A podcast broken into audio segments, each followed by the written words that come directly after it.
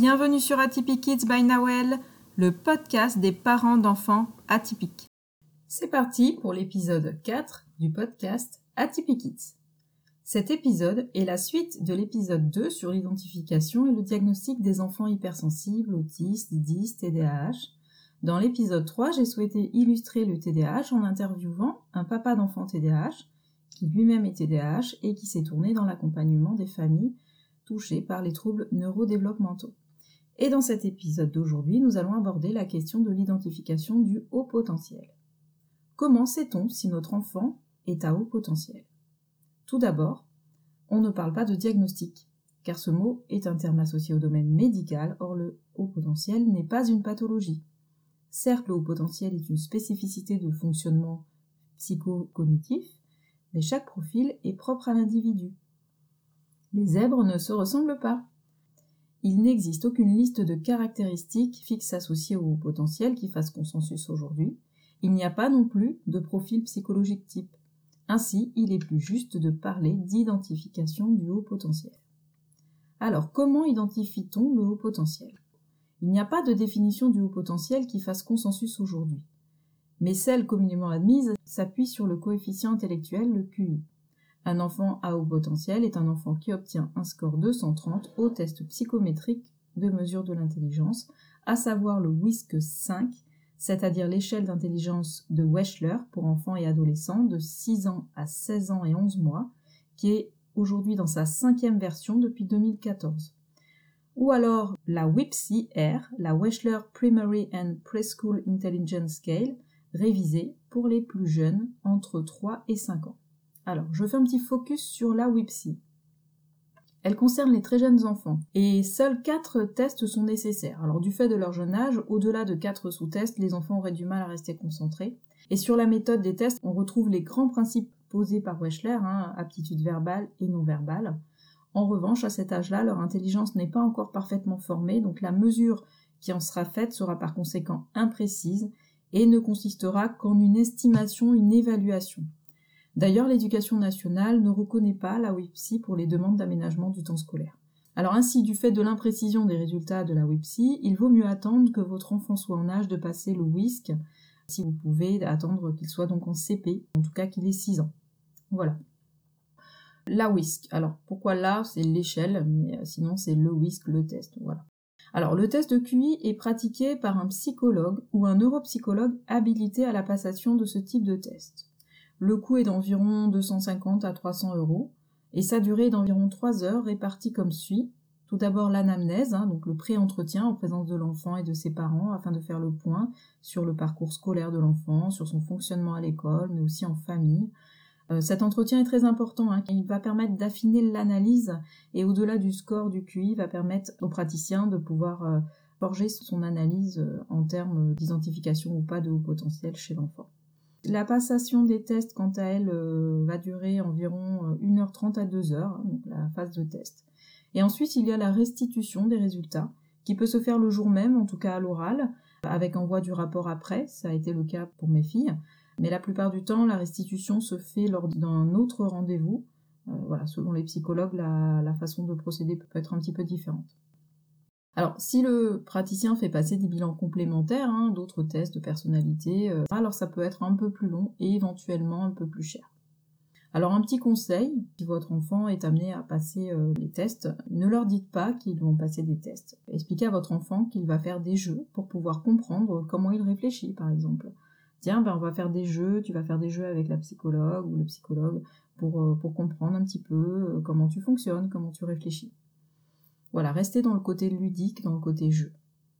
L'enfant est dit à haut potentiel si son score de QI est supérieur à 130 et dit à très haut QI s'il est supérieur à 145. Il peut être considéré au-dessus de 125, hein, que l'enfant est considéré comme euh, à haut potentiel. Parfois, il y a certains troubles qui viennent se rajouter, des troubles 10 ou un TDAH, euh, qui peuvent effectivement euh, venir euh, minorer très très légèrement. Hein. On, estime la baisse de, entre 2 et 5 points, hein, ce qui est vraiment pas grand chose. Hein. Voilà. En Belgique, par exemple, la convention est que l'enfant est à haut potentiel à partir d'un QI de 125. Donc ça dépend aussi des, des, pays. 130 correspond à deux écarts types au-dessus de la moyenne. La moyenne est à 100. Un écart type est de 15. Donc quand on parle de deux écarts types, on parle de 2 fois 15, donc 30, donc 130, et trois écarts types correspondent à un enfant qui aura un QI euh, de 145. Alors rapidement, la courbe de distribution des scores est une courbe de Gauss en forme de cloche, avec 50% de la population entre un coefficient intellectuel compris entre 90 et 110, 2% de la population sous le score de 70, hein, qui correspond à un retard mental, et 2% de la population au-dessus de 130, et seulement 1% au-dessus de 145. Alors pour la WISC 5, hein, donc, euh, qui a changé, euh, donc la WISC 4 jusqu'en 2013, et à partir de 2014, euh, on est passé sur la WISC 5. la WISC 5 comprend 5 indices d'évaluation, là où la WISC 4 en avait 4. Donc le premier indice est l'indice de compréhension verbale, ICV. Alors il mesure le raisonnement verbal, la compréhension, la formation de concepts et d'intelligence cristallisée de l'enfant. Alors qu'est-ce que l'intelligence cristallisée? C'est le savoir qu'un enfant a acquis tout au long de sa vie par l'expérience et l'apprentissage. Les sous-tests qui sont basés sur euh, l'indice de compréhension verbale vont chercher à voir comment l'enfant met des mots sur des images ou utilise certains mots de vocabulaire, comment il relie conceptuellement ces mots-là. Alors les enfants qui, présentent euh, un déficit de langage expressif ou réceptif peuvent afficher des scores plus bas euh, sur cet indice-là. Des études ont montré que la richesse du vocabulaire d'un enfant est liée au développement des capacités de lecture et que par conséquent un rendement plus faible dans les tâches euh, comportant du vocabulaire peut indiquer une éventuelle difficulté scolaire dans ce domaine-là. Le deuxième indice, c'est l'indice visio-spatial, ISV. Il mesure le raisonnement non verbal et la formation conceptuelle de l'enfant, sa perception visuelle, son organisation, sa coordination visio-motrice et sa capacité d'analyse et de synthèse de l'information abstraite. Les enfants qui ont des déficiences visuelles et spatiales peuvent éprouver des difficultés dans la passation de ces subtests. Le troisième indice est l'indice de raisonnement fluide, IRF. Il évalue le raisonnement quantitatif, la classification et les capacités spatiales de l'enfant, la connaissance des relations entre les parties, il évalue également les capacités de raisonnement fluide d'un enfant, c'est-à-dire la capacité à résoudre des problèmes nouveaux, indépendamment des connaissances antérieures. Les tâches de base hein, qui composent cet indice exigent qu'un enfant choisisse une option pour compléter une matrice ou une série incomplète, visualise par exemple une balance avec un ou des poids manquants afin de choisir l'option qui maintiendrait justement l'équilibre de la balance.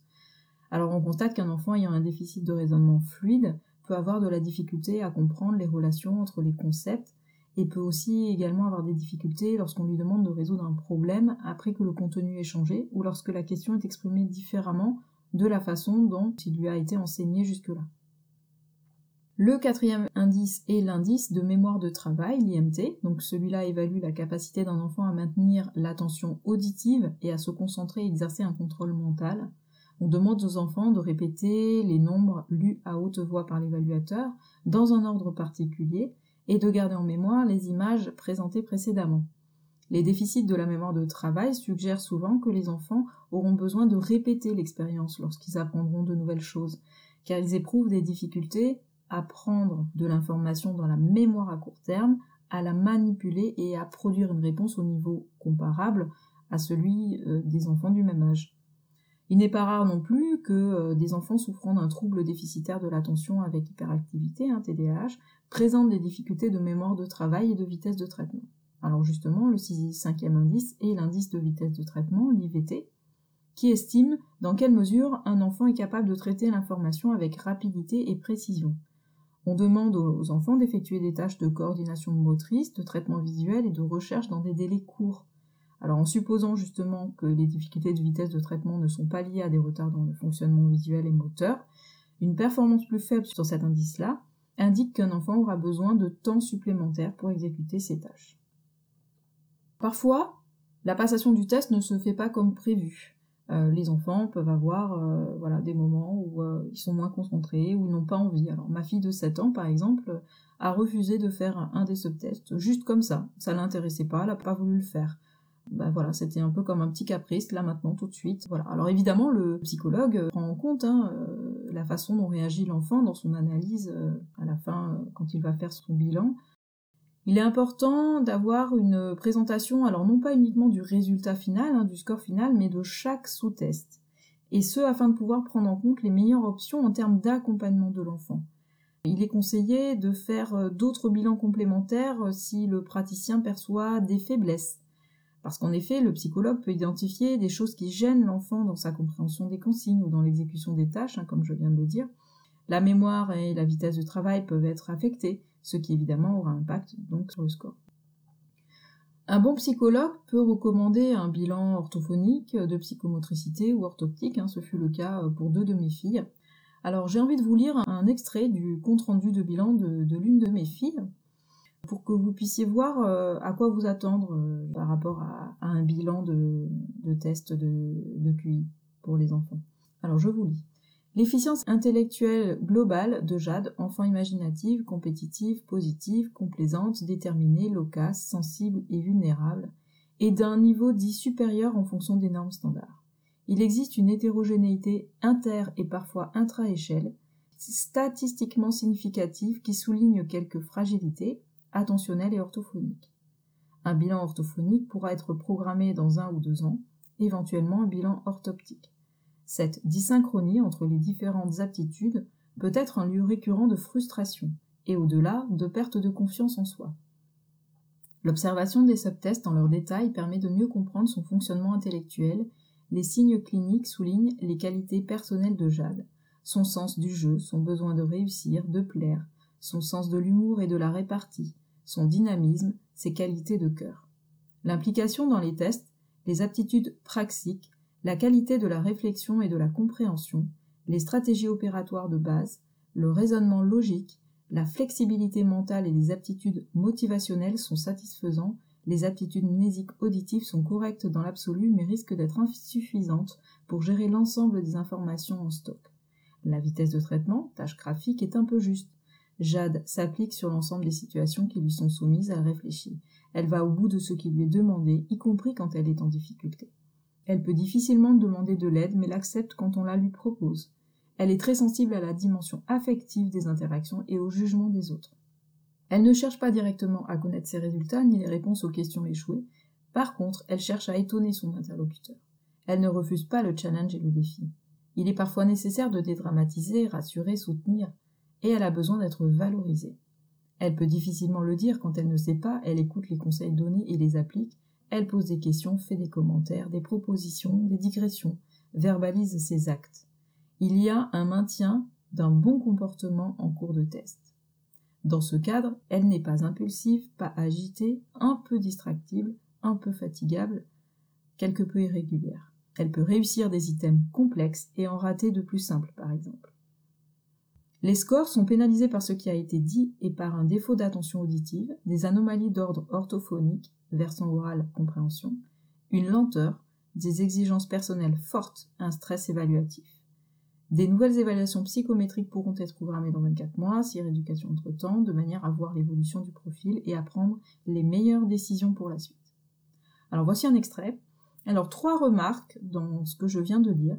Alors tout d'abord, euh, comme vous avez pu peut-être le constater, la psychologue euh, fait état d'un certain nombre d'éléments de personnalité donc elle a fait passer d'autres tests hein, euh, à ma fille, des tests projectifs, à savoir le dessin du bonhomme et un dessin de l'arbre. Voilà, donc ça ce sont des tests qui sont faits passer par les psychologues hein, uniquement, ce qui lui permet de mettre en avant un certain nombre de caractéristiques de personnalité qui sont pas directement en lien avec le test de QI.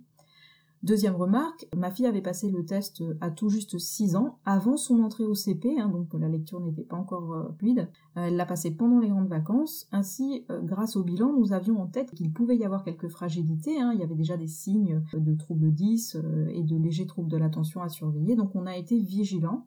Donc à la rentrée donc de son année de CP, ça s'est bien passé, mais on, a tout de suite perçu qu'elle avait effectivement des difficultés à rentrer dans la lecture. Donc aux vacances de la Noël, euh, après discussion avec sa maîtresse et devant les difficultés qu'elle pouvait manifester, on a consulté une orthophoniste et fait un bilan. Elle avait effectivement des difficultés d'ordre 10, hein, même si à cet âge-là on ne parle pas encore de dyslexie, dysorthographie, mais elle avait un terrain. Donc on a mis en place une rééducation, ce qui a permis à Jade de progresser et de ne pas rester sur ses difficultés et, d'être accompagnée assez rapidement finalement euh, là-dedans.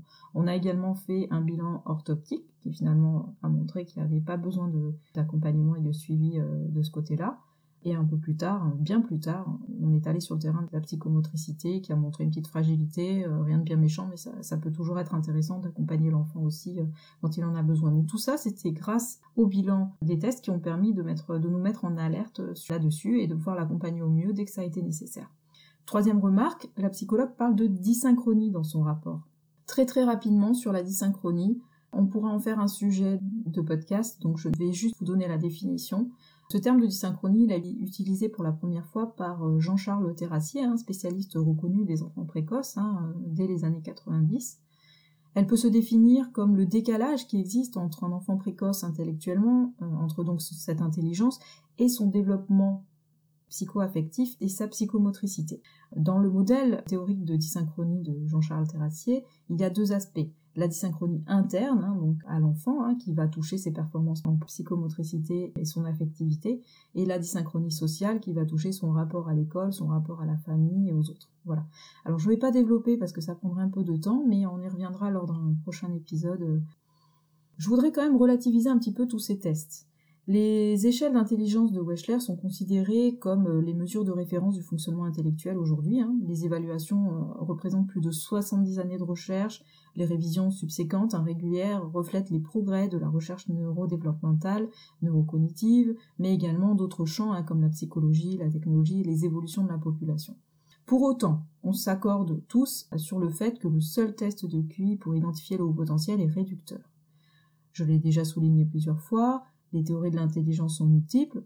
On peut citer à nouveau Howard Gardner et le concept d'intelligence multiple, qui pour moi est très éclairant.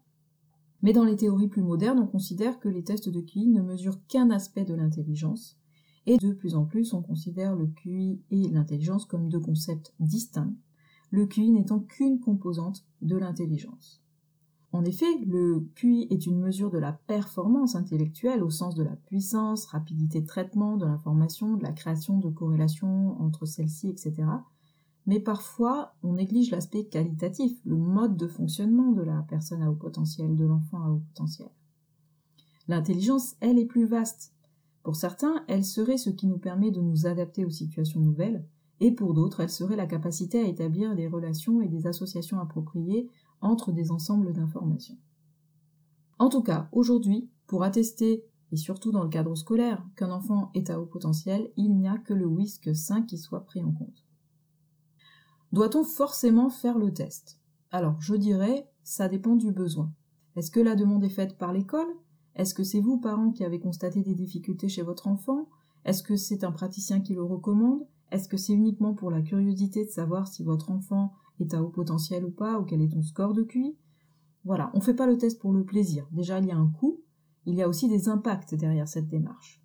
En général, les premiers candidats au test sont les enfants qui ont des difficultés, car ceux pour qui tout va bien sur tous les plans, le plan scolaire, le plan relationnel, le plan émotionnel, on n'a aucune raison d'aller faire des tests et rechercher quelque chose. La seule raison serait d'avoir envie de connaître le score de QI de votre enfant si vous avez l'impression qu'il est extrêmement intelligent, vous avez peut-être envie de savoir quel est son score de QI, c'est de la curiosité, pourquoi pas, mais c'est pas la première intention.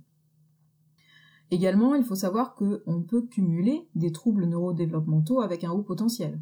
On peut avoir un TDAH et être à haut potentiel. On peut avoir des troubles 10, comme on l'a vu avec ma fille, et être à haut potentiel. On peut avoir un trouble du spectre autistique et avoir un QI supérieur à 130. Tout ça est, est tout à fait compatible. Si l'on prend l'exemple des enfants à haut potentiel intellectuel avec TDAH, ils présentent, hein, on s'en est rendu compte, hein, les mêmes difficultés que les enfants présentant un TDAH seuls, à savoir difficultés d'apprentissage, difficultés familiales, sociales, comorbidité, etc. Et même quand un enfant a un QI élevé, il ne faut pas écarter la possibilité d'un diagnostic TDAH. Encore une fois, hein, on l'a vu dans l'épisode 2, ce diagnostic est clinique pour le TDAH. Il ne se fait pas à l'aide de tests psychométriques. Il faut ensuite faire établir un diagnostic clinique. Alors revenons-en à la question, pourquoi faire faire un test de QI à mon enfant?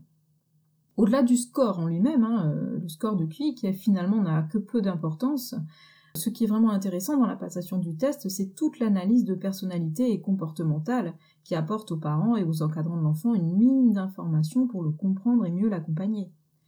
Alors souvent, il y a une conclusion qui est annexée au bilan et qui peut être partagée avec les enseignants, avec les praticiens qui accompagnent l'enfant. Cela permet donc à l'enfant euh, et à son entourage de comprendre certains comportements euh, chez lui qui jusqu'alors étaient étonnants, déroutants. Ça permet à l'entourage de changer de regard sur sa différence pour euh, justement apprendre à l'accepter et de ce fait réagir avec lui de manière adéquate à l'avenir. Moi, j'encourage une détection précoce du haut potentiel chez l'enfant parce que pour moi, c'est sans conteste un facteur permettant de faciliter la mise en place d'un environnement et de solutions qui vont lui être adaptées. Si on veut justement éviter que ce soit au prix de lourds sacrifices pour lui qui va être obligé de s'adapter, voire se suradapter, tout l'enjeu est justement, pour nous les adultes entourant l'enfant, de proposer un environnement qui réponde le mieux possible à ses besoins particuliers. S'agissant du score lui-même, je vous recommande surtout de ne pas le communiquer à l'enfant, car cela ne représente rien pour lui ou pour elle. Le ou la psychologue lui expliquera avec des mots adaptés à son âge hein, le résultat de ses tests. Hein. On peut lui dire tu es un enfant très intelligent avec plein de ressources, etc. Il faudra aussi répondre à toutes les questions que l'enfant se pose hein, suite à ces tests et lui expliquer euh, ce que ça nous apprend de lui, ce que ça lui apprend de lui, de son fonctionnement cognitif, émotionnel, euh, mais pas besoin de lui communiquer le chiffre du coefficient intellectuel. Aucune de mes filles ne connaît son score de QI, et d'ailleurs elles ne l'ont jamais demandé, enfin du moins pour le moment. J'attire également votre attention sur un point.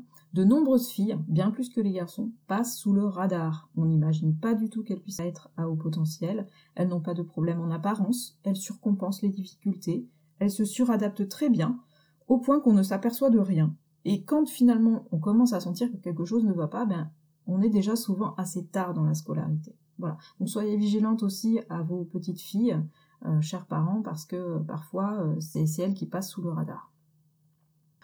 Alors j'en conviens, hein, pour être moi-même parent euh, d'enfants à haut potentiel, euh, que ce n'est pas facile pour les parents de rentrer dans cette démarche. Ils ont peur de mettre une étiquette à leur enfant, ils ont peur que leur enfant soit stigmatisé, ils ont peur de ne pas savoir quoi faire ensuite de ce résultat. Ils ont une image un peu snob de l'enfant surdoué, premier de la classe, et ils ne veulent pas de ça pour leur enfant. Bref, les raisons sont nombreuses de ne pas vouloir entamer les démarches, et pourtant. Surtout, ne faites pas comme moi qui ai fait l'autruche pendant de nombreuses années avec mon aîné. Pour vous prendre euh, justement cet exemple personnel, ma fille aînée, elle ne dormait pas, j'en ai déjà un petit peu parlé dans mon épisode 0, elle ne dormait pas, on a consulté de nombreux spécialistes jusqu'à un neuropsy à ses 18 mois qui nous a dit pour la première fois euh, qu'elle avait a priori un profil euh, d'enfant euh, précoce, mais qu'il faudrait attendre qu'elle ait 4 ans pour faire justement le test de QI, hein, la WIPSI à l'époque. Simplement, bah, ça nous paraissait un peu loin, donc on s'est dit, bon, on a le temps. Résultat, au moment où on aurait dû faire ces tests à 4 ans, ben on l'a pas fait. On est passé à autre chose. Entre-temps, ma fille, s'est suradaptée. L'école, ça a été très très compliqué pour elle. mais elle s'est suradaptée. Elle est rentrée dans le moule. Elle a fait comme font ses enfants. ils compensent, ils se suradaptent. Et finalement, les problèmes sont apparus euh, vraiment au grand jour euh, très longtemps plus tard, 5 ans et demi plus tard. Voilà, elle a passé finalement les tests à 7 ans parce qu'elle était à un stade où euh, elle, ne voulait plus aller à l'école. Elle a développé un début de phobie scolaire et elle a fait une dépression. En fait, elle avait également des troubles 10 qui n'étaient pas encore détectés. Et donc, elle me disait, voilà, je comprends pas, j'ai des difficultés en maths, en français, je sers à rien, je suis nulle, je veux mourir. Alors quand votre enfant de 7 ans vous dit ça, euh, je peux vous dire que ça, ça vous secoue. Et euh, bah là, on prend le taureau par les cornes et on fait ce qu'il faut, ce qu'on aurait dû faire depuis longtemps. Et on va chez le psy, on va faire les tests, on va faire tout ce qu'on n'avait pas voulu faire jusque-là. Et effectivement, ben voilà, euh, enfant précoce, avec des difficultés d'ordre 10, etc. Donc bon, on a rectifié le tir, on a également changé d'école, elle était également harcelée. Donc voilà, un terrain très propice hein, pour les harceleurs, hein, les enfants précoces. Donc à tous les enfants qui se sentent euh, concernés et qui ont besoin d'en parler, il existe des psychologues, des coachs qui sont là pour vous accompagner sur ce chemin. Euh, quand on a diagnostiqué euh, mon aîné, une de mes amies m'a dit Et toi, Nawel, comment vas-tu? Comment tu te sens dans tout ça? Qui t'accompagne? Je peux vous dire que j'ai fondu en larmes. Alors, j'étais pas coach à l'époque, mais quand bien même, en fait, j'ai pris conscience qu'il était important que je me fasse accompagner moi aussi, parce que ça représentait euh, beaucoup d'enjeux, c'était beaucoup de choses, beaucoup de soucis qui surgissaient d'un coup, euh, beaucoup de réponses aussi à des problématiques qui apparaissaient d'un coup, des choses à mettre en place, à comprendre. C'était à la fois un soulagement et en même temps euh, une source d'angoisse et de stress. Donc je comprends tout à fait que ça puisse être difficile pour vous parents mais voilà, aujourd'hui, moi, j'accompagne de nombreux parents justement dans cette parentalité d'enfants euh, atypiques, parce que c'est bien d'accompagner les enfants et les ados, et c'est ce que je fais, et c'est important aussi de soutenir euh, les parents. Et quand le besoin se fait sentir, il est important d'aller à la rencontre d'autres personnes concernées directement ou indirectement par le haut potentiel. Il peut y avoir un besoin d'appartenir à une communauté de personnes partageant les mêmes préoccupations, les mêmes problématiques. Par exemple, se retrouver entre parents d'enfants à haut potentiel ou hypersensibles ou Asperger ou ayant un TDAH, etc.